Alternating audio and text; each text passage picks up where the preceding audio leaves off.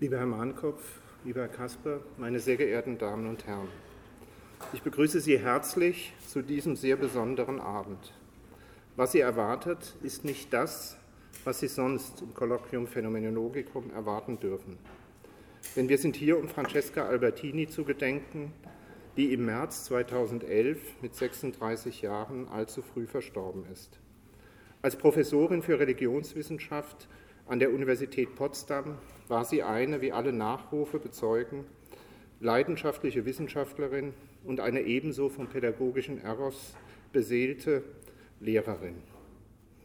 Ihre eindrucksvolle Karriere startete sie in Rom, wo sie von 1993 bis 1997 an der Sapienza jüdische Philosophie, Geschichte und Kunstgeschichte und Orientalistik studierte.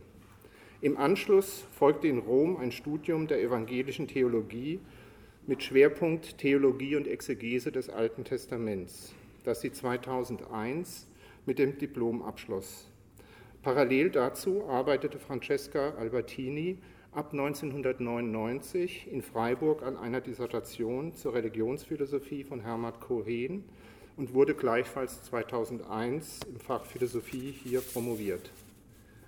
Ihre Postdoc-Jahre führten Francesca Albertini, nachdem sie am Husserl-Archiv erste Lehraufträge wahrgenommen hatte, mit diversen Stipendien in die USA und nach Israel. Weitere Lehraufträge und viele Vorträge in zahlreichen Ländern zeugten nicht nur von einer außergewöhnlichen Sprachbegabung, sondern auch von einer großen Weltläufigkeit, von der sie mir einmal sagte, dass in der Geschichte für Jüdinnen und Juden beides eine Art Lebensversicherung gewesen sei dessen Unbesehen bezeugt sich für mich darin aber wesentlich auch ihr offenes Wesen und eine produktive Neugier auf die Welt. Nach einem längeren Forschungsaufenthalt in Cincinnati nahm Frau Albertini 2006 eine Gastprofessur an der Universität Graz wahr, hatte aber zudem ab 2005 auch noch Vertretungsprofessuren in Heidelberg und Frankfurt. In knapp zwei Jahren entstand dann aufgrund intensiver Forschungen ihre Habilitationsschrift über die Einflüsse der frühmittelalterlichen islamischen Philosophie auf die Konzeption des Messias von Moses Maimonides, mit der sie sich an der Universität Frankfurt habilitierte.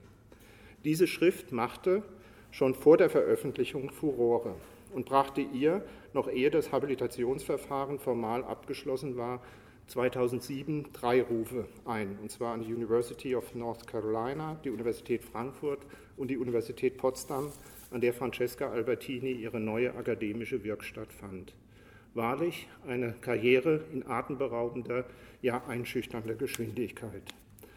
Wer von Ihnen am 13. Juli 2009 in eben diesem Hörsaal Frau Albertinis Kolloquiumsvortrag zu Levinas Interpretation des Talmud gehört hat, wird sich erinnern an eine ungewöhnlich temperamentvolle junge Philosophin, die mühelos komplexeste spekulative Zusammenhänge anschaulich ihrem Publikum zu vermitteln vermochte. Und es gehörte zu ihr, dass ihre außergewöhnliche intellektuelle Begabung, die mit einem enzyklopädischen Wissen gepaart war, auf niemand einschüchternd wirkte. Begegnete sie ihren Hörerinnen und Hörern, ihren Studenten und Kollegen mit einer spontanen Herzlichkeit und Zugewandtheit, die Menschen unmittelbar zum Dialog einlud. Wenn wir heute Abend Francesca Albertini hier in dieser Form gedenken wollen, hat dies Gründe. Da ist zum einen, dass sie meine erste Doktorandin war, wobei sie ihren religionsphilosophischen Forschungen während ihrer Freiburger Zeit von Bernhard Kasper und mir gemeinsam betreut wurde, sodass sie unsere, aber eben meine erste Doktorandin gewesen ist. Bernhard Kasper, der, wie man weiß, zu den bedeutendsten deutschen Religionsphilosophen zählt, war ein akademischer Lehrer, der für Francesca Albertini und ihren Mann zum persönlichen Freund und Vertrauten wurde. Ich bin sehr, sehr dankbar, dass Sie, lieber Herr Kasper, als ich Sie darauf ansprach, auf der Stelle Ihre Bereitschaft erklärten, heute Abend hier zu sprechen. Herr Kasper war es auch, der Frau Albertini den Weg nach Freiburg geebnet hat. Ich erinnere mich noch gut, mit welch warmen und eindrücklichen Worten Sie mir diese ungewöhnlich begabte junge Frau angekündigt haben.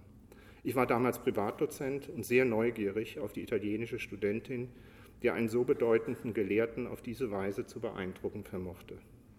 Es war Anfang 1999, als ich mich in meinem Dienstzimmer auf Francesca Albertini wartete und dann eine junge Frau eintrat, von der man nichts als einen Mantel und einen riesigen Schal sah, der sie komplett verhüllte. Nachdem sie sich richtig gehend ausgewickelt hatte und mir währenddessen versicherte, dass sie als Römerin an der deutschen Winterkälte schon ein wenig verzweifelte, kamen wir sofort und ohne Anlauf in ein Gespräch, das sich über die Jahre hinweg mit Unterbrechungen und in unterschiedlichen Intensitätsgraden freundschaftlich durchhielt. Erlauben Sie mir noch ein Beispiel für Ihre ungewöhnliche und geradezu sprühende Fähigkeit, Menschen für die Sache, die Sie betrieb, zu begeistern. Frau Albertini war im Sommer 2000 meine Tutorin in einem Proseminar über Augustinus. Und dieses Proseminar fand donnerstags statt, wurde also mehrmals unterbrochen von den üblichen Feiertagen. Francesca widerstrebten diese Seminarunterbrechungen und nach einem Gespräch mit den Studierenden kamen diese auf mich zu mit der Bitte, ich möchte doch an den freien Donnerstagen das Seminar weiterführen, zumal Augustinus es rechtfertige, auch an Feiertagen studiert zu werden. Weil die Universität geschlossen war, besorgten die Studierenden die diversen in ihren Studentenheimen einen Unterrichtsraum. Es war schon damals klar, dass Francesca Albertini einen pädagogischen Eros in sich trug. Zuletzt, als Francesca bereits Professorin in Potsdam war, gab es Pläne zur Zusammenarbeit die sich aber gar nicht auf mich bezogen. Ich hatte ihr nämlich bei einem Essen erzählt, dass wir hier in Freiburg aus Mitteln der Exzellenzinitiative eine Nachwuchsforschergruppe zur mittelalterlichen arabischen Philosophie eingeworben hatten. Für Frau Albertini war dies eine wunderbare Aussicht, aus ihrem neuen Wirkungskreis heraus die Beziehungen zu ihrer alten Alma Mater wissenschaftlich neu zu gestalten. Leider ist es dazu nicht mehr gekommen. Aber ich stehe nicht hier, um von meinen eigenen Erinnerungen an diesen ungewöhnlichen Menschen zu erzählen. Doch wird jeder, der Francesca Albertini begegnet ist, mit Erinnerungen an sie leben. Wer aber sollte dies besser wissen und bezeugen als ihr eigener Mann? Und so gilt mein herzlicher und ganz besonderer Dank Herrn Professor Mahnkopf, weil er es ist, der uns mit seinem Erinnerungsbuch ein überaus eindringliches und berührendes Porträt seiner Frau geschenkt hat. Wer sich mit Avantgarde-Musik beschäftigt, weiß, dass Klaus-Steffen Mahnkopf zu den führenden Komponisten zählt und mit zahlreichen internationalen Preisen ausgezeichnet wurde. Einer dieser Auszeichnungen, das berühmte und hochbegehrte Stipendium der Villa Massimo, stiftet auch den Beginn seines Lebens mit Francesca Albertini. Aber davon wird er uns vielleicht etwas erzählen.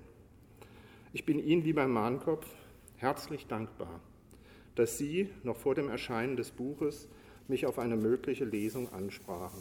Denn als wir uns zuletzt bei der bewegenden Trauerfeier für Francesca hier in Freiburg sahen, war in mir nichts als heilloser Schrecken und Sprachlosigkeit. Nun haben Sie nach zwei Jahren mir und uns allen im Husserl-Archiv mit Ihrem Buch die Möglichkeit geschenkt, Francescas auf eine Weise zu gedenken, wie wir es zuvor nicht konnten und nun dank Ihnen tun dürfen. Ich beschließe meine kurzen Erläuterung, ein, äh, mit meinen Worte mit einer kurzen Erläuterung des Ablaufs. Zunächst spricht Herr Professor Kasper über Francesca Albertini und das Licht des Messianischen. Und im Anschluss wird Klaus Steffen Mahnkopf ausgewählte Passagen aus seinem Buch Deutschland oder Jerusalem, das kurze Leben der Francesca Albertini lesen. Danach können wir ihm Fragen stellen und Kommentare geben. Da ich annehme, dass manche von Ihnen mehr wissen möchten, habe ich Herrn Mahnkopf gebeten, Exemplare seines Buches mitzubringen. Wer also mag, kann am Ende des Abends zum Autorenpreis ein Exemplar erwerben. Aber nun ist der Vorrede genug und ich darf Sie, lieber Herr Kasper, herzlich um Ihren Vortrag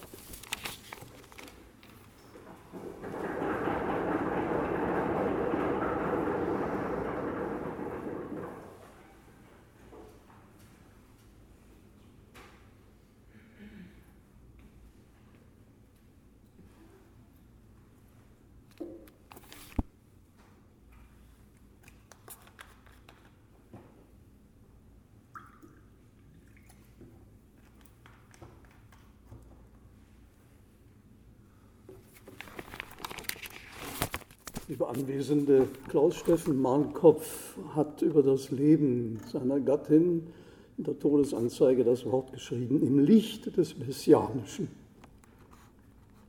Und ich meine, dass er damit in der Tat das angezeigt hat, was das Leben Francesca Albertinis in dessen Mitte bestimmte. Über einen Menschen zu sprechen, der so außerordentlich war und so reich begabt wie Francesca und dem man sicher nur einmal im Leben begegnet, ist nicht leicht. Aber vielleicht können wir dem, was Francesca Albertini am meisten beschäftigte und sie bestimmte, dadurch zumindest etwas näher kommen, wenn wir versuchen, über das, was das eigentlich heißt, das Messianische nachzudenken.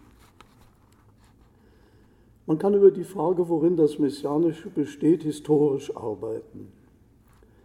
Man kann in gehöriger wissenschaftlicher objektivierender Distanz zum Beispiel Forschungen darüber vorlegen, was sich etwa in Texten des Maimonides an Aussagen über den Messias findet und in welchem Verhältnis sich diese etwa zu Theorien muslimischer Schulen verhalten oder auch zu Texten der Carrère, also jener Gruppe, im Judentum, die unter Einklammerung der ganzen talmudischen Überlieferungen, gleichsam, wenn man so will, in einer religionsphänomenologischen Reduktion, unmittelbar zum Verständnis der Tora zu gelangen suchte.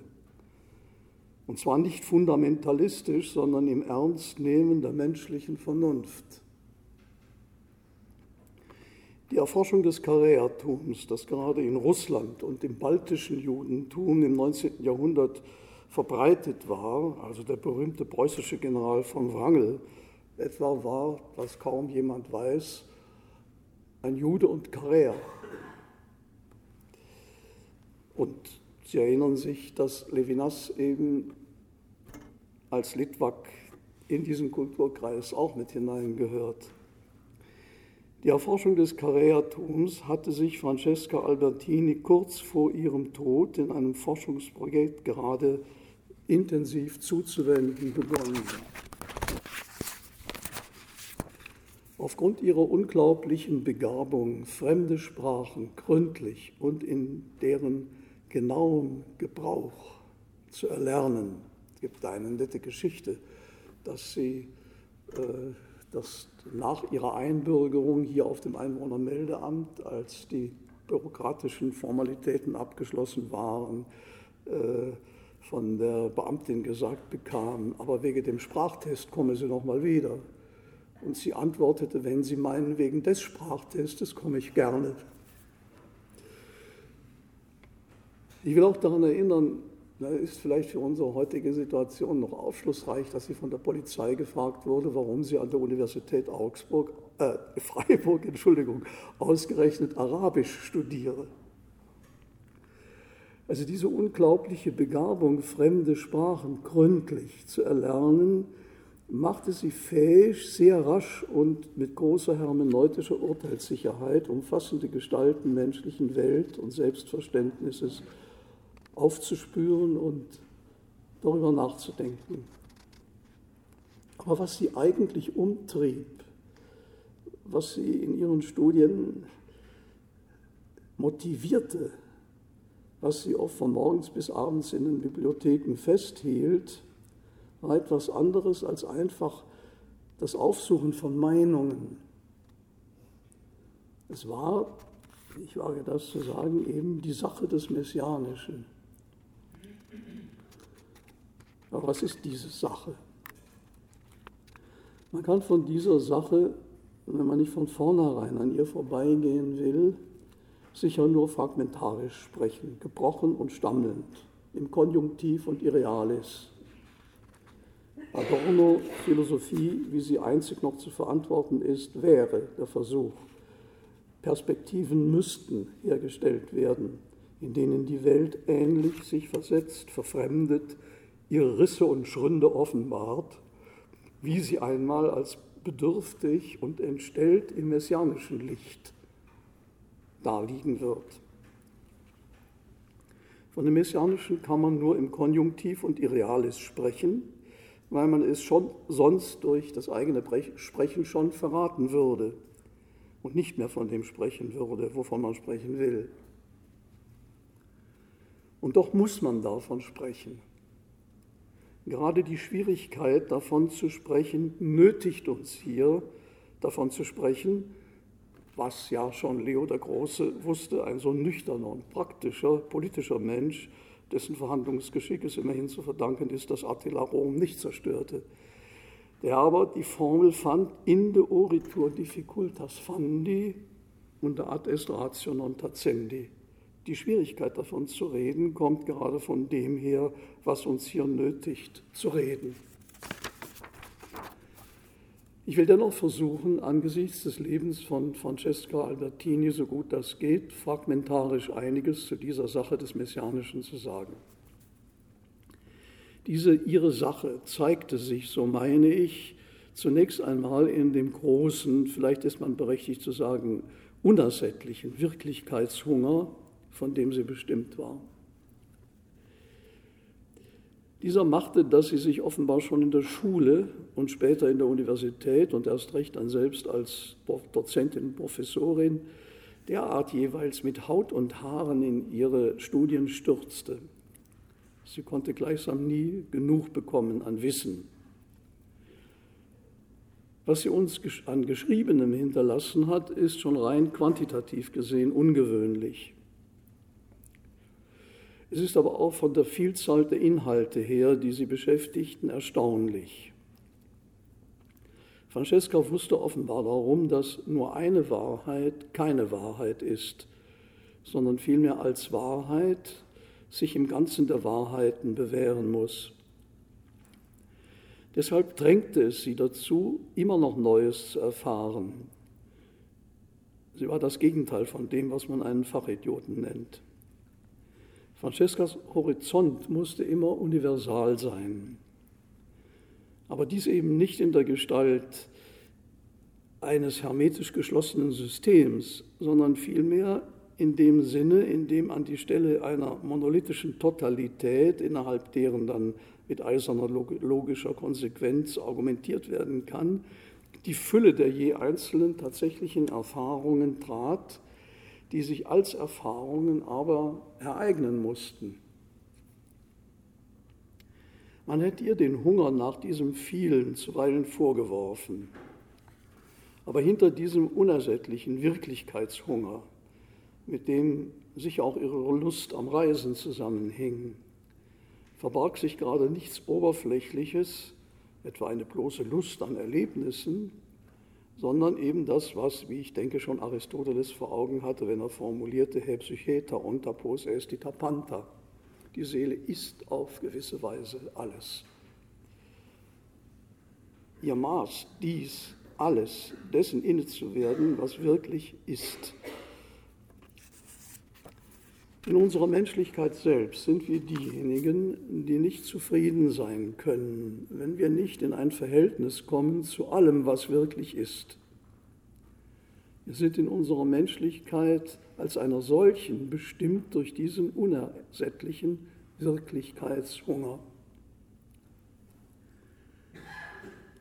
Es mag Sie vielleicht verwundern, dass ich diesen unendlichen Wirklichkeitshunger mit dem Messianischen in eine Verbindung bringe. Aber ich darf mich dazu auf einen Satz Martin Bubers berufen, der heißt, den wirklichen Gott kann kaum eine kürzere als jedes Menschen längste Linie erreichen, die Linie, welche die diesem Menschen zugängliche Welt umspannt. Ich könnte hier auch Rosenzweig zitieren, den Francesca ja intensiv studiert hatte. Gott hat eben nicht die Religion, sondern die Welt geschaffen. Weil das so ist, ersehnen wir als Menschen in unserem Hungern und Dürsten nach der ganzen Wirklichkeit, welches uns konstituiert, immer schon das Messianische, das heißt die Gestalt menschlichen Lebens, in der dieses Leben in seiner ganzen, nicht nur kosmischen, sondern gerade auch universalen geschichtlichen Kontextualität in einem Verhältnis zu dem stünde, den Juden wie Christen mit dem Namen des Einzigen anrufen. Adonai Echad. Deuteronomium 6,4 oder christlich 1. Korinther 15, 28, Gott alles in allem.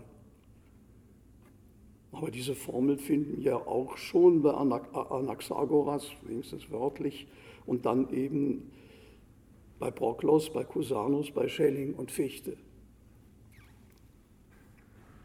Was mir nun aber wichtig erscheint, und gestatten Sie, dass ich dies in einem zweiten, ebenso nur fragmentarischen Gedankengang anfüge, ist, dass Francesca Albertini dieses Hineingebundensein in die Wirklichkeit als Universale nicht nur in der Begegnung mit dem ganzen Reichtum des ihr in den Bibliotheken zugänglichen Wissens suchte, sondern eben auch in der Begegnung mit der konkreten gesellschaftlichen, sozialen und politischen Wirklichkeit. Ich könnte dafür vieles anführen. Sie werden in dem Buch von Hans-Steffen Mannkopf äh, eine Fülle dazu finden. Zum Beispiel dies, dass sie sich eben während ihrer Studien in Jerusalem in Menschenrechtsgruppen engagierte. Und zwar mit einiger Gefahr für den eigenen Leib und das eigene Leben. Als sie in Freiburg auf Einladung der Hochschule St. Gallen in der Katholischen Akademie über die Frage referierte, was Gerechtigkeit im Judentum bedeute, ging sie dabei nicht von theoretischen Überlegungen aus oder auch von Texten der jüdischen Überlieferung, sondern von ihrer eigenen Empörung, die sie empfand, als sie von einem ägyptischen Hotel aus, in dem sie bei einer Reise wohnte und das in seinen, seinen Garten Beregnungsanlagen bewässerte, jenseits des Hotelzauns ein ägyptisches Kind sah, das mühsam ein Gefäß mit Wasser von einer entfernten Wasserstelle nach Hause schleppte.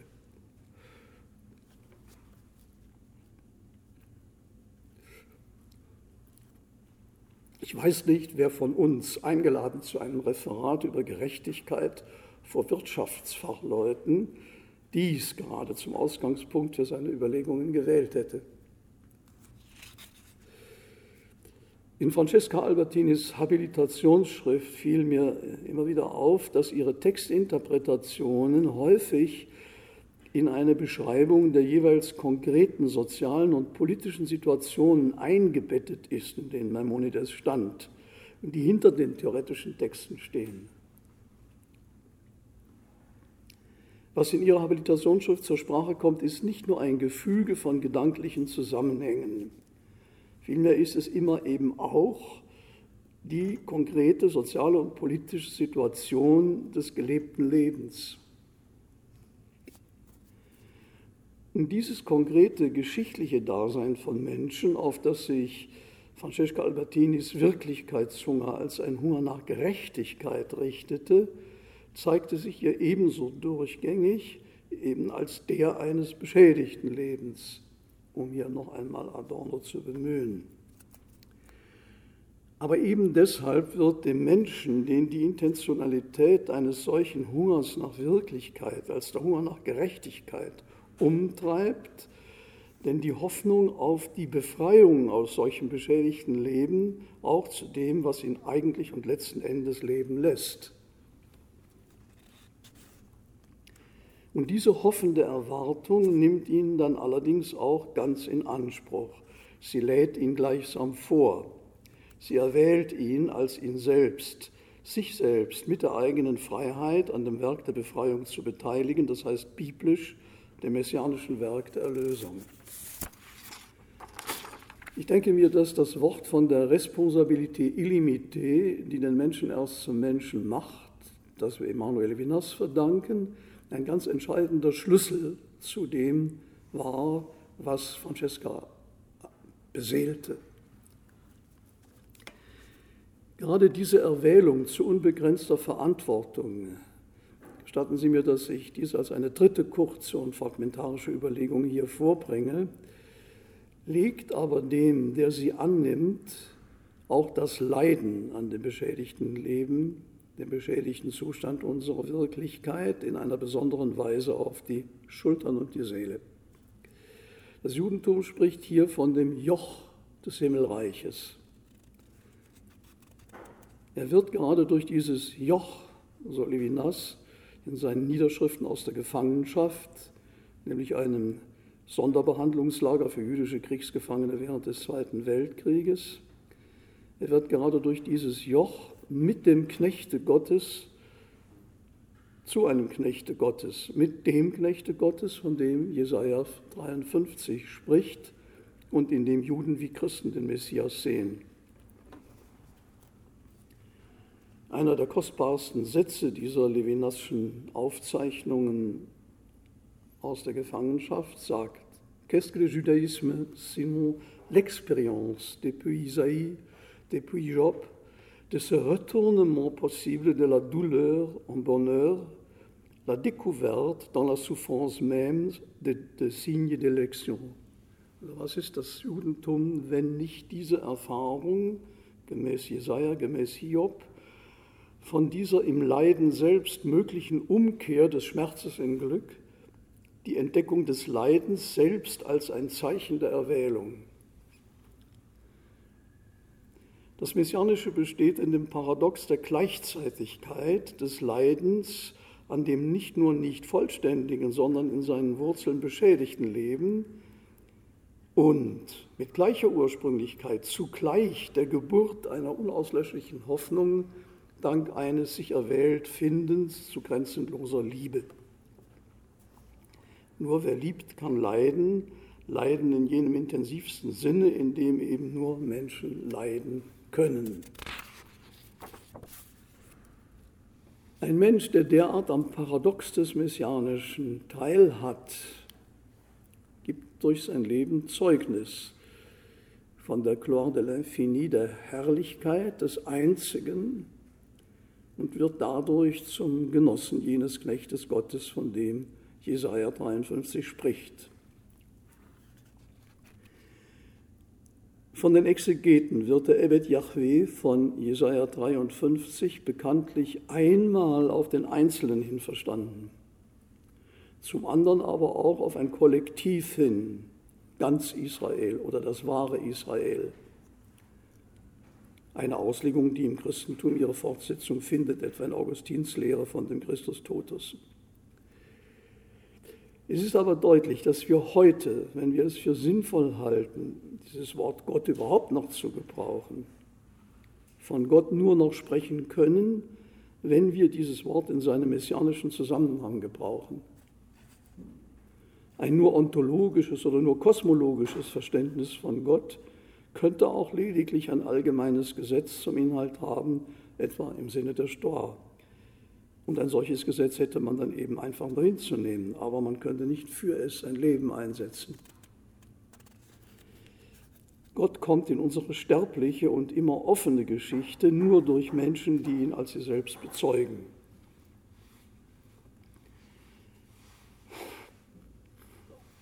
Seit ihren Studienjahren in Jerusalem nannte sich Francesca Albertini selbst Francesca Jardenit. Jordans Tochter. Sie hatte, um das zu sagen, auch zu ihrem christlichen Vornamen, im Buch werden Sie erfahren, dass sie auch getauft war.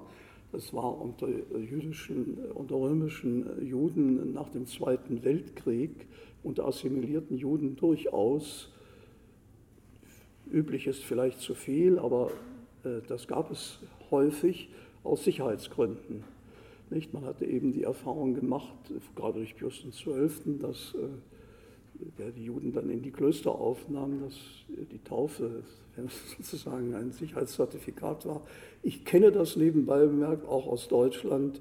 Meine Eltern hatten einen guten äh, jüdischen Freund, einen berühmten jüdischen Kinderarzt in Berlin, der dann in Auschwitz umkam die Eltern dieses Arztes, der nebenbei bemerkt auch Künstler war, hat eine Kinderoper geschrieben. Die Eltern hatten in der Kaiserzeit äh, das Kind taufen lassen. Die Eltern hatten einen, ein Geschäft am Potsdamer Platz, in dem die Kaiserin einkaufte. Und es war unter assimilierten Berliner Juden durchaus nicht ganz ungewöhnlich, dass sie ihre Kinder taufen ließen. Also das nur in Klammern. In ihrer Jerusalemer Studienzeit gab sie sich selbst den Namen Jardenit, Jordans Tochter.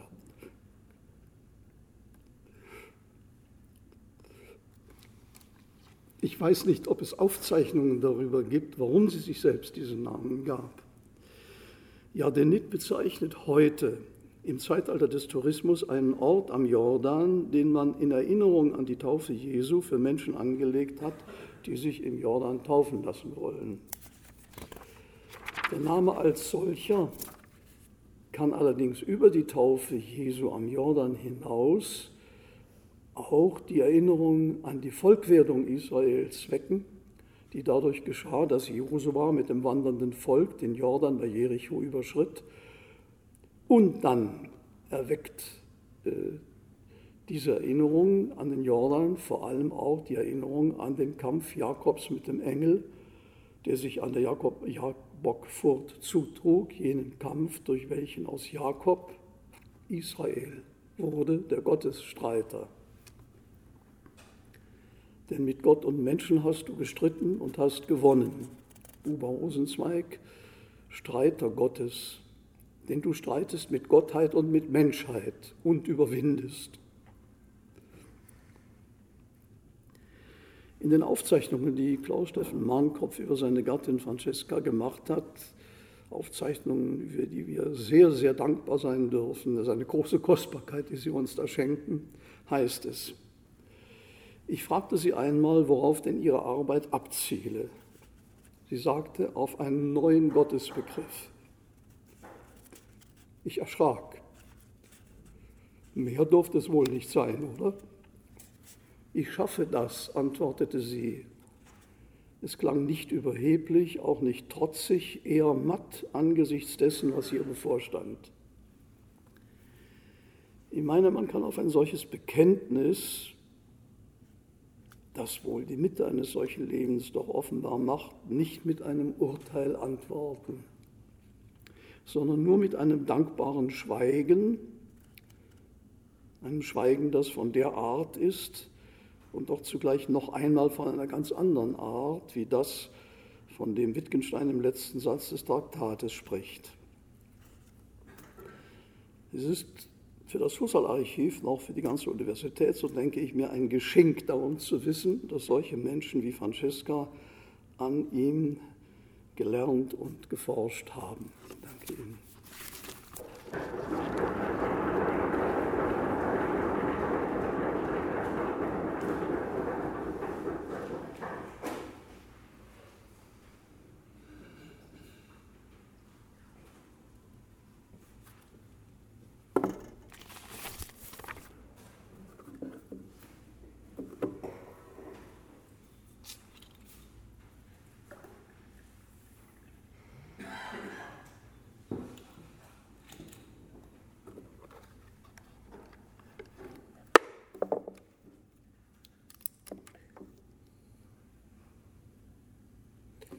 Damen und Herren, mein Buch hat 19 Kapitel, in denen ich Verschiedenes unter einen Hut bringen musste. Einerseits das Leben, auf der anderen Seite ihre Gedankenwelt, ihre Forschung, ihre Aktivitäten, in einer gewissen Weise natürlich aber auch äh, unser Zusammenleben äh, und dann auch, äh, das wollte ich nicht verschweigen, auch die Hintergründe ihres Todes. Ich werde aus zwei Kapiteln lesen. Das erste ist, die erste Lesung ist aus dem Kapitel Vita. Und es sind immer Kürzungen des Gesamttextes. Anfang 1999 zieht Francesca nach Deutschland und wohnt in Freiburg in meiner kleinen Wohnung, während ich noch drei Monate Stipendiat auf der Villa Massimo bleibe. Sie muss sich einleben, sich mit der Universität vertraut machen und mit dem extremen Winter zurechtkommen. Ende März kommt sie nach Rom und berichtet von ihren ersten universitären Erfahrungen.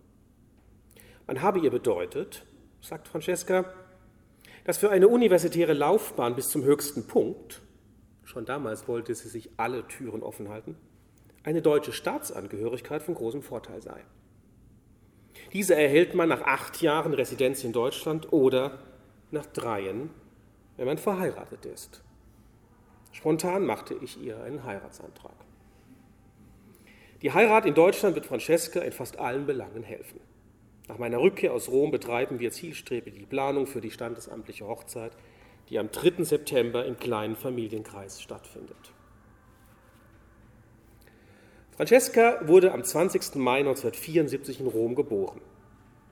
Sie war das erste Kind. Ihre Eltern sind assimilierte Juden mit sephatischem Hintergrund. Im Übergang von den Urgroßeltern zu den Großeltern passten sich die Familien an den Italien üblichen Katholizismus an, ohne diesen gläubig zu leben. Die Eltern, die bald noch eine zweite Tochter bekamen, kauften in diesen Jahren eine Wohnung, die sowohl in der Nähe des Monte Mario als auch der Vatikanstadt, also ausgesprochen zentral liegt. Die Großeltern mütterlicherseits wohnten in der Nähe. Das zu erwähnen ist nicht unerheblich. Später, als die Immobilienpreise in der italienischen Hauptstadt anzogen, wäre es für Francescas Familie gänzlich unmöglich gewesen, im Zentrum zu leben. Sie hätte, wie ihre Tante in der Peripherie, sich der dortigen öden Kulturlosigkeit und den sozialen Spannungen aussetzen müssen. So aber wuchs Francesca inmitten des Geschehens auf. Einer städtischen Kultur mit allen historischen Bezügen, politischen Aktivitäten und Kulturangeboten.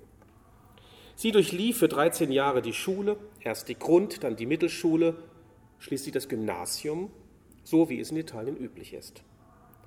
Anstelle des Liceo Classico, das sich die Familie nicht leisten konnte, wurde eine auf Wirtschaft und Tourismus spezialisierte Schule gewählt, der Francesca nicht nur drei lebende Fremdsprachen, sondern auch gründliche Kenntnisse in der Landeskunde, mithin auch in Kunstgeschichte verdankt. Francesca wurde zwar ganz nach Landessitte katholisch getauft und zur Kommunion geschickt, nicht aber religiös erzogen und hielt ihrerseits auch wenig von Religion. Stattdessen zeigten sich sehr früh ihre sprachliche Begabung und ihre Leidenschaft für das Lesen. Francesca durchlief das Drama des hochbegabten Kindes in falscher Umgebung. Sie war in allen Fächern von Sport abgesehen die Klassenbeste, dabei bemüht, den anderen zu helfen konnte aber keinen richtigen Kontakt zu den Gleichaltrigen aufbauen. Sie fühlte sich häufig allein und einsam. Dann flüchtete sie in die Bücher und die verschiedenen Wissensgebiete, was diesen Abstand natürlich nicht eben verringerte. Als junger Teenager setzte ihr Interesse für Politik ein. Sie trat in die Jugendorganisation der Kommunistischen Partei ein. Dass sie nach einem Jahr die Partei wieder verließ, lag weniger an der Politik, sie konnte vielmehr wenig mit den Gleichaltrigen anfangen. Dann wurde sie Mitglied der Linksdemokraten, aber eher aus Solidarität ihrem väterlichen Freund Sergio gegenüber. Aktiv war sie nicht. Der Marxismus und seine Theorien, zumindest in der flexiblen italienischen Fassung, waren ihr früh vertraut. Der deutsche Leser möge wissen, dass Kommunismus in Italien nicht das Furchterregende wie in Deutschland zur gleichen Zeit hatte. Im Gegenteil. Kultur und Intellektualität, kritisches Denken und avantgardistische Kunst waren hier zu Hause. Luigi Nono oder Pier Paolo Pasolini waren wie selbstverständlich Kommunisten. So auch Francesca in jenen Jahren. Direkt an das Abitur schloss sich ihr Universitätsstudium an. Francesca wählte die Philosophie als zentrales Fach, weil diese in der Tat die Universaldisziplin der Geisteswissenschaften ist, von der aus alle anderen Gebiete der Geschichte, der Kultur und der menschlichen Existenz erreicht werden. Darin war sie klassisch. Die 18-Jährige schrieb in ihr Tagebuch, Zitat, an der Philosophie liebe ich ihr kontinuierliches in die Krise setzen, auch von den solidesten Alltäglichkeiten ausgehend, und ihre kraftvolle imaginative Vision. Dass ich mich in allen meinen heiklen Interessen der Philosophie widme, ist eines unter den höchsten Idealen. Zitat Ende. Für die Philosophie brauchte sie die alten und die modernen Sprachen, die sie bereits fleißig gelernt hatte. Sie konnte das Fach ergänzen mit Geschichte, Kunstgeschichte und Orientalistik mit zwei Schwerpunkte, Schwerpunkten, die in den Nahen Osten weisen. Ägyptologie und Judaistik. Sie konnte die Philosophie verbinden mit dem, was ihr zweiter Fokus werden sollte, die Religion. So studierte sie vier Jahre und hielt die Regelstudienzeit ein. Für ihren Abschluss spezialisierte sie sich auf jüdische Philosophie. Von 1997 bis 2001 studierte sie evangelische Theologie an der Facultà Theologica Valdese in Rom mit dem Schwerpunkt auf Theologie und Exegese des Alten Testaments und schloss mit dem Diplom ab. Dieses Studium verdankte sich einer Sondergenehmigung für nichtchristliche Studenten. Dies war nötig, weil Francesca während ihres Universitätsstudiums sich zum Judentum bekannte. An der Gregoriana der Päpstlichen Universität wäre sie nur als Gasthörerin zugelassen worden. Als Francesca im Januar 1999 nach Deutschland ging, lebte sie sich relativ schnell ein. Sie knüpfte nicht nur rasch Kontakte mit der Universitätswelt, sondern auch mit der jüdischen Gemeinde, baute systematisch Freundschaften auf, so zu einigen Italienischschülern, der Hautärztin, dem Rechtsanwalt und natürlich zu etlichen italienischen Kommilitonen. Sie etablierte sich peu à peu und wurde, man kann es so sagen, eine richtige Deutsche. Am 6. Februar 2002 wurde sie schließlich eingebürgert. Ihr Promotionsstudium in Freiburg mit dem Vorlauf sind es drei Jahre, war extrem arbeitsintensiv. Man muss bedenken, dass Francesca sich zuallererst in der deutschen Sprache zurechtfinden musste. Immerhin war diese neue Sprache das Medium ihrer schriftlichen Arbeit an der Universität. Ihre Dissertation schrieb sie auf Italienisch und übersetzte sie dann eigenständig ins Deutsche, wonach ich als Lektor einzugreifen hatte. In dieser Zeit musste sie aber auch noch ordentlich studieren. Denn offiziell befand sie sich im Hauptstudium eines altehrwürdigen, heute meist abgeschafften Studiengangs der Direktpromotion ohne Abschluss. Dafür besuchte sie philosophische Seminare und solche der katholischen Theologie, für die sie neun Hausarbeiten schrieb. Parallel dazu absolvierte sie ihr Studium der evangelischen Theologie in Rom. Zwischendurch perfektionierte sie ihr Englisch mit dem Zertifikat Very Good des höchsten Levels des Cambridge Institutes und gab, um ihre Finanzen aufzubessern, fleißig privaten Italienischunterricht. Damit aber nicht genug. In diesen Jahren übersetzte sie zwei Bücher von Martin Buber ins Italienische für den Florentiner Verlag Giuntina, so eine Art von Hobby und Ferienbeschäftigung. Ab September 2002 lebte sie in Jerusalem, um an der dortigen Bibliothek für, über ihr Habilitationsthema zu forschen. Es war ihr nicht ihr erster Aufenthalt im Heiligen Land. Die Dauerresidenz war freilich eine Phase größter Intensität. Es war die Zeit des täglichen Terrors in Israel. Auch Francesca, die auf die öffentlichen Verkehrsmittel angewiesen war, musste auf Busfahrten mit dem Schlimmsten rechnen. Die Anspannung im Land war unerträglich. Francesca flüchtete sich in die Arbeit, las von morgens bis abends, lernte Ivrit und nahm gründlich Arabischunterricht. Auch hier suchte sie zielstrebig Freundschaften, nicht zuletzt zu deutschen Juden, die diese neue Heimat gewählt hatten. Sie flog nach Hause, wenn sie Termine hatte. Ab dem akademischen Jahr 2003-2004 nahmen ihre Lehrtätigkeiten in Europa derart zu, dass sie ihre Zeit in Jerusalem öfters und länger unterbrechen musste. Sie wuchs in den akademischen Betrieb hinein und war bald eine gefragte Dozentin.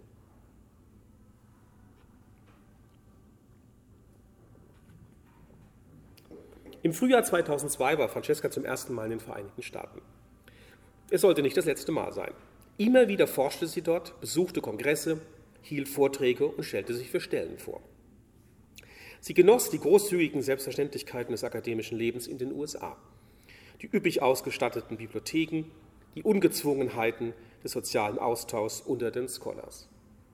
Vor allem das Hebrew Union College mit der Clow Library in Cincinnati war seit 2005 der Ort, an dem sie für mehrere Wochen am Stück arbeitete.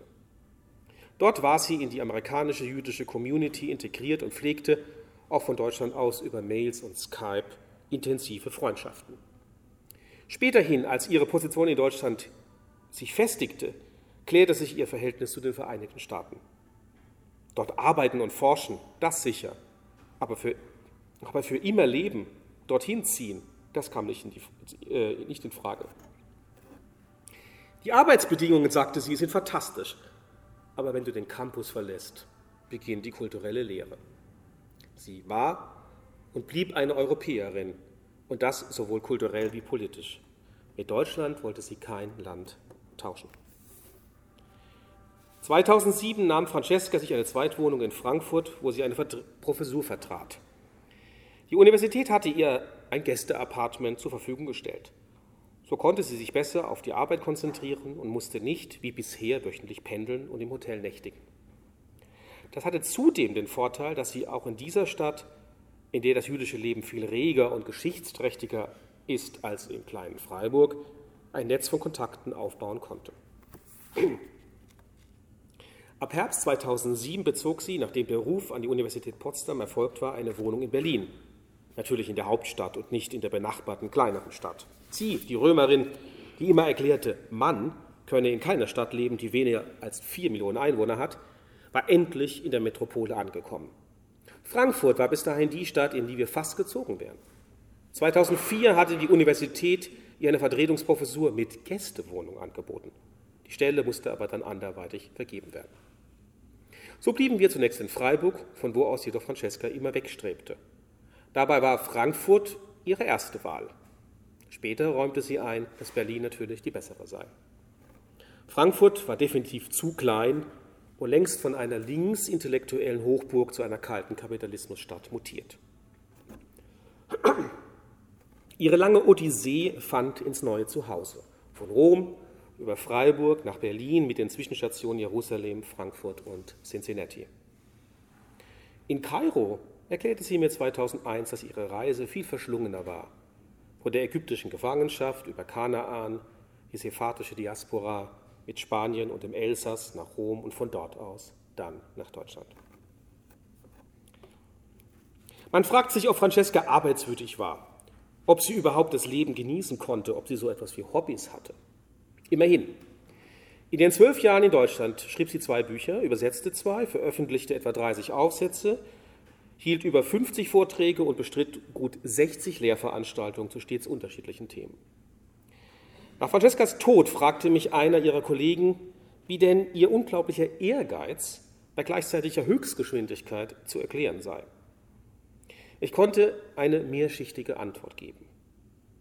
Zunächst besaß Francesca eine unstillbare Neugierde und Freude am Entdecken, einen Wissensdurst, der nicht zu stillen war. Sodann wusste sie im Inneren, beziehungsweise sie ging davon aus, dass sie nicht lange lebe, nicht lange leben sollte. Schließlich, und das dürfte der tiefere Grund sein, war diese Art von geistiger Existenz eine Lobpreisung Gottes. Der letzte Grund für Francescas enzyklopädisches Verhalten war ein religiöser, und zwar ein zutiefst jüdischer. Ich fragte sie einmal, hast du wirklich den ganzen Shakespeare gelesen? Sie antwortete, natürlich, das ist doch eine Mitzwa, mithin eine Pflicht, eine gute Tat im jüdischen Denken. Gott habe uns Menschen auferlegt, dass wir uns mit der Schöpfung ausgiebig beschäftigten, und dazu gehört alle Kunst, alle Weltkultur, alle Musik und so auch die Weltliteratur mit ihrem Shakespeare. Ein umfassendes Bildungsideal, aber grundiert von der emphatischen Idee einer universalen Gelehrsamkeit. Und diese ist prinzipiell unendlich, also auch unerreichbar. Francesca schrieb mit 20 in eines ihrer Notizbücher, wie sehr sie darunter litt, so wenig zu wissen, so unreif zu sein, gerade weil sie so viele Bücher gelesen habe, wisse sie von ihren Defiziten und Lücken. Schon damals verkörperte sie die sokratische Weisheit, dass mit dem Wissen das Nichtwissen zunehme. Francesca hielt nichts von Halbheiten oder Schummellösungen. Bereits im ersten Studienjahr in Rom ging sie aufs Ganze.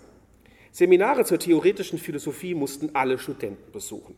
Sie aber schrieb eine Hausarbeit über Hegels Wissenschaft der Logik, sicherlich das ungenießbarste seiner Werke, und darin über das Kapitel des Grundes. Francesca verkörperte das genaue Gegenteil einer gewissen populären Pädagogik, die glaubt, junge Menschen langsam an die Dinge heranführen zu müssen, um sie bloß nicht zu überfordern. Francesca, die dafür nur Spott übrig hatte, bevorzugte das Gegenmodell. Ins kalte Wasser springen, sich dem Größten aussetzen, sich von den letzten Maßstäben herausfordern lassen. Trotz ihrer beeindruckenden Karriere war Francesca das genaue Gegenteil einer Karrieristin.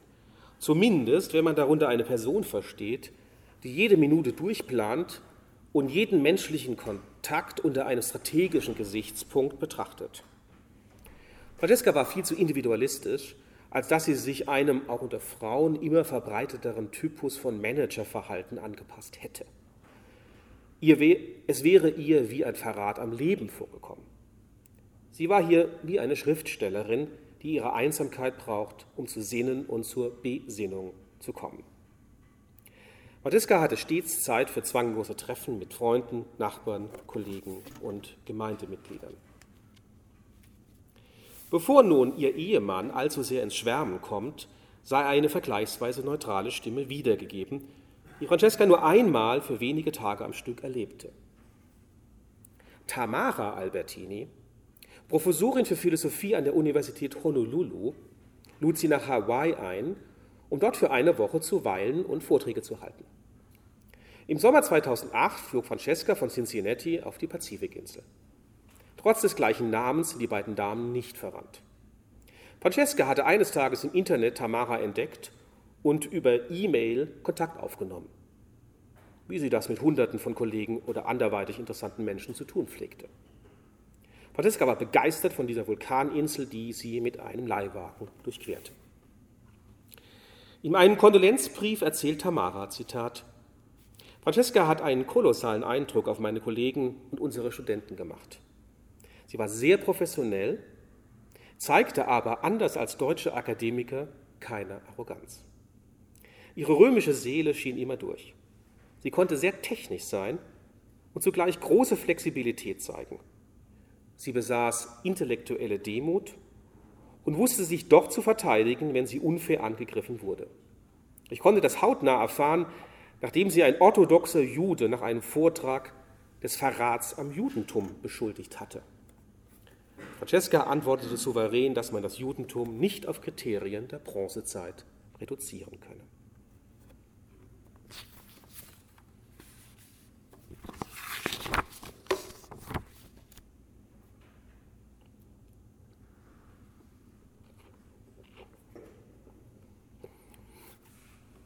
In meinem zweiten Teil lese ich Ausschnitte aus dem zentralen Kapitel über das Judentum.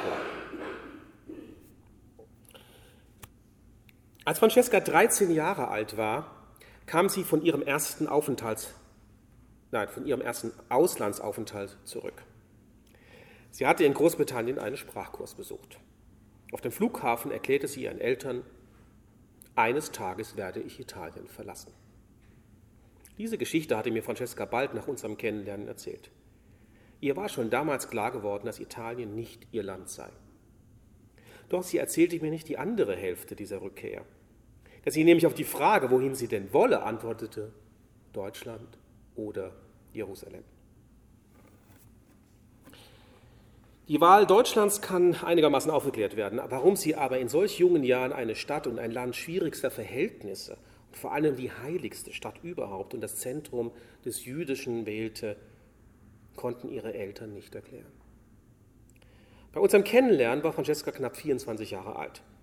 Und obwohl sie erst einige Jahre zuvor sich ganz bewusst zum Judentum bekannt hatte, verkörperte sie im Habitus, im Wissen und in der flüssigen Sprache des Hebräischen das Judentum so überzeugend, dass ich wie selbstverständlich annahm, sie sei es von Kindesbeinen auf gewesen. In ein, ich nahm an, dass sie in einer tiefjüdischen, ja tiefjüdisch gläubigen Familie aufgewachsen wäre. Das war aber nicht so. Ihre Zeit bis 20 war vielschichtiger und sie war vor allem nicht immer religiös jüdisch gewesen. Wenn sie aber mit 24 Jahren das Judentum so nachdrücklich und authentisch vertrat, dann sagt das etwas darüber aus, mit welcher Intensität und Schnelligkeit sie in wenigen Jahren das assimilierte, was sie ihrer Meinung nach immer schon gewesen war. Francescas Judentum war extrem liberal. Sie zeigte nicht die geringsten Anzeichen eines Problems, sich in einen Goi zu verlieben und ihn zu heiraten. Sie wünschte zwar jede Woche Shabbat Shalom, aber an den Samstagen lebte sie weiter, als sei dieser Tag kein Heiliger und dem vieles verboten ist. In dieser Hinsicht war Francesca eine hyperliberale Jüdin. Auch die Speisegesetze wurden nicht eingehalten und wir hatten auch nur einen Kühlschrank was sie aber nicht davon abhielt, den Empfang nach ihrer Potsdamer Antrittsvorlesung ein koscheres Buffet zu bestellen. Auch bei unserer Hochzeit war es ihr überaus gleichgültig, dass sie nicht in der Synagoge stattfand. Francesca war vielleicht deswegen das genaue Gegenteil von orthodox, weil sie auch andere Phasen durchlebt hatte. Sie war nicht immer eine gläubige Jüdin gewesen. Das heißt, dass sie auch die Seiten der Atheistin und der religiös Unmusikalischen kannte. Und außerdem, Francesca haderte spätestens ab 2005 mit ihrem Glauben, nämlich nach den Erfahrungen in Israel als einer Nation. Umgekehrt war sie nicht nur Jüdin, gewiss, eine Christin war sie nicht, aber sie war auch Philosophin und vor allem Wissenschaftlerin und hierbei vereidigte sie sich selber auf die allgemeinen und das sind säkulare und atheologische Standards. Als Teenager hatte Francesca praktisch keinen Bezug zur Religion. In den Exzerptheften und den Tagebüchern kommt religiöses oder gar jüdisches zunächst überhaupt nicht vor. Erst im Juli 1993, sie war damals 19 Jahre alt, schrieb sie einen Brief an Gott, ein Gebet, in dem sie von einer Gotteserfahrung berichtet. Mit 20 Jahren nun geschah an der Universität das Entscheidende. Sie besuchte das Seminar Einführung in die jüdische Philosophie. Bereits die erste Sitzung hatte etwas von einem Aha-Effekt. Sie schrieb viel später in einem Brief, dass dieser Tag ihr Leben komplett umgekrempelt habe. Ihre Dozentin berichtet in der Rückschau, dass Francesca von lebhaftem Ausdruck und voller Projekte und Interessen gewesen sei. Trotz ihres jungen Alters besaß sie bereits große Kenntnisse in den Sprachen und der Kunst Kulturgeschichte und war durch eine große Sensibilität gekennzeichnet. Sie war den meisten Kommilitonen klar überlegen, spielte aber das nicht aus, sondern half ihnen. Mit der Zeit vertiefte sich die Beziehung zu ihrer Dozentin, die sie in die jüdische Welt Roms hineinvermittelte. Dort wurde ihr klar, dass sie, trotz der katholischen Taufe, immer schon eine Jüdin gewesen war. Denn nach halachischer Auffassung ist Jude, wer von einer jüdischen Mutter abstammt. Und da ihre Urgroßmutter Mütter mütterlicherseits Jüdin war, war sie es auch. Aller Assimilation zum Trotz. Unter ihren Ahnen, ihre Großmutter erzählte von ihm, gab es sogar einen Rabbiner. Francesca fühlte sich bestätigt. Hier wurde sie ihre Wurzeln inne. Sowohl was ihr Volk anbelangt, als auch in dem Sinne, dass das Judentum ja die Wurzel für das Christentum ist, welches seinerseits für eine Stadt wie Rom und ein Land wie Italien natürlich prägend ist. Sie erkannte Widersprüche im christlichen Glaubenssystem und vor allem in der Trinitätslehre und zog daraus die Konsequenz, sich zum Original zu bekennen. Wer je Francesca kennenlernte, wusste, dass sie niemals halbe Sachen machte. Daher war es logisch, dass sie das Wissen dafür erwarb, eine richtige Jüdin zu werden. Das heißt praktisch, dass Francesca neben ihrem Universitätsparcours das Studium der Judaistik, also Liturgie, hebräische und aramäische Sprache, Gebräuche, Textkenntnis und so absolvierte. So wurde die Synagoge von Rom für sie zum zweiten wichtigen Ort in der Stadt. Francescas Turbo-Karriere könnte leicht interpretiert werden als ein typisches Symptom, Symptom einer Einwanderin oder sogar einer jüdischen Einwanderin, die sich als besonders tüchtig erweisen muss, um anerkannt zu werden. Ihr Ehrgeiz lässt sich aber nicht erklären durch ihr Judentum, ihre Immigration oder weil sie es als Frau schwer hatte. Sie war ehrgeizig, weil sie einem bestimmten Lebensmotto folgte, das demjenigen von Moses Mendelssohn entspricht. Wahrheit erkennen, Schönheit lieben, Gutes wollen, das Beste tun. Das war ihr Leben. In, unter jüdischer Philosophie verstand Francesca zu keinem Zeitpunkt eine Philosophie von Juden, für Juden oder gar einen Aspekt des religiösen Komplexes, sondern einen Teil der allgemeinen Philosophie. Denn jede Strömung in der Philosophie greift auf bestimmte kulturelle Prämissen zurück, die kontingent sind und daher auch nicht weiter begründet werden können. Das war ihr schon verhältnismäßig früh klar. Sie schrieb im März 2001 an den Frankfurter Philosophen und späteren Mentor Matthias Lutz Bachmann, Zitat, obwohl ich Jüdin bin und die jüdische Religionsphilosophie mein Schwerpunkt ist, bin ich von der Tatsache überzeugt, dass diese Disziplin ein normaler Anteil innerhalb der Religionsphilosophie und der allgemeinen Philosophie überhaupt ist und kein Fachgebiet von Juden für Juden und ein fruchtbarer philosophischer und theologischer Dialog zwischen der jüdischen und der christlichen Religionsphilosophie möglich ist. Es ist somit durchaus folgerichtig, wenn Francesca in ihrem Dreischritt also erst die Behandlung des Gottesnamen in ihrer römischen Abschlussarbeit, dann die Behandlung des Seins in ihrer Dissertation für ihre Habilitation beim Messias-Problem anlangte. Dieses Thema ist eines der jüdischen Kernthemen und eines der am meisten missverstandenen, vor allem aus christlicher Sicht. Vielleicht hilft zum besseren Verständnis des Messianismus im Judentum ein Witz. Bei der Verabschiedung eines großen jüdischen Gelehrten an der Jerusalemer Universität wird dieser nach dem Vortrag gefragt, was er denn nun fragen würde, wenn er dem Messias begegnet. Die Antwort lautet, mein Herr, ist das Ihr erster Besuch? Obwohl wir diesen Witz zu den genialsten aus der jüdischen Welt zählen, haben viele Freunde ihn nicht einmal in Ansätzen verstanden. Dabei steckt in ihm die gesamte Kritik am Christentum und eine ganze Geschichtsphilosophie.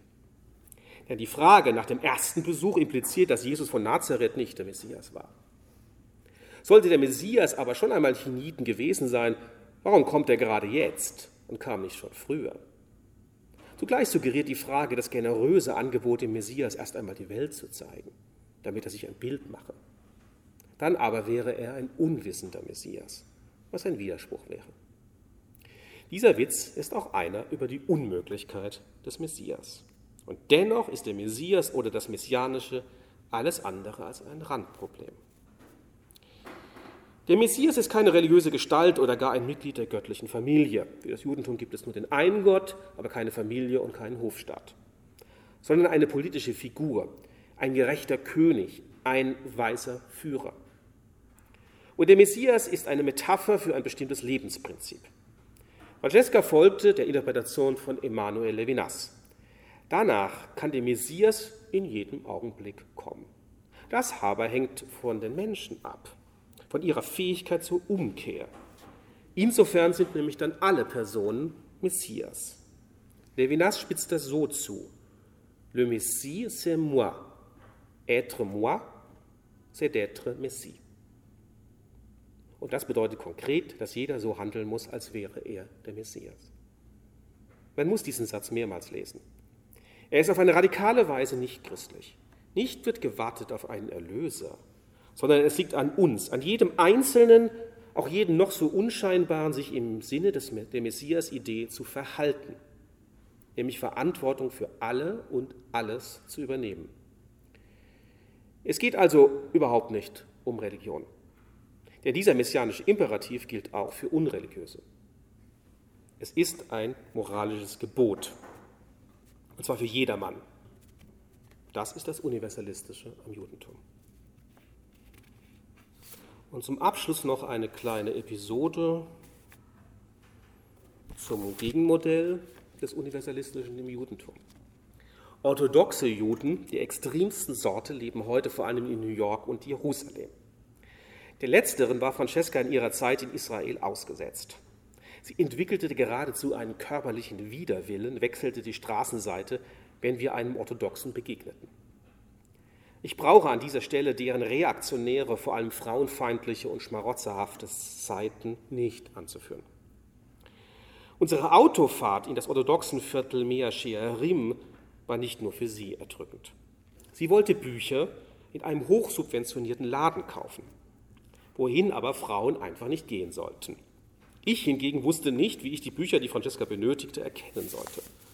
So behauptete sie, sie begleite ihren Mann, als ob ich besonders jüdisch oder gottesfürchtig aussehe. Ich trug zu dieser Zeit übrigens Birkenstock-Sandalen.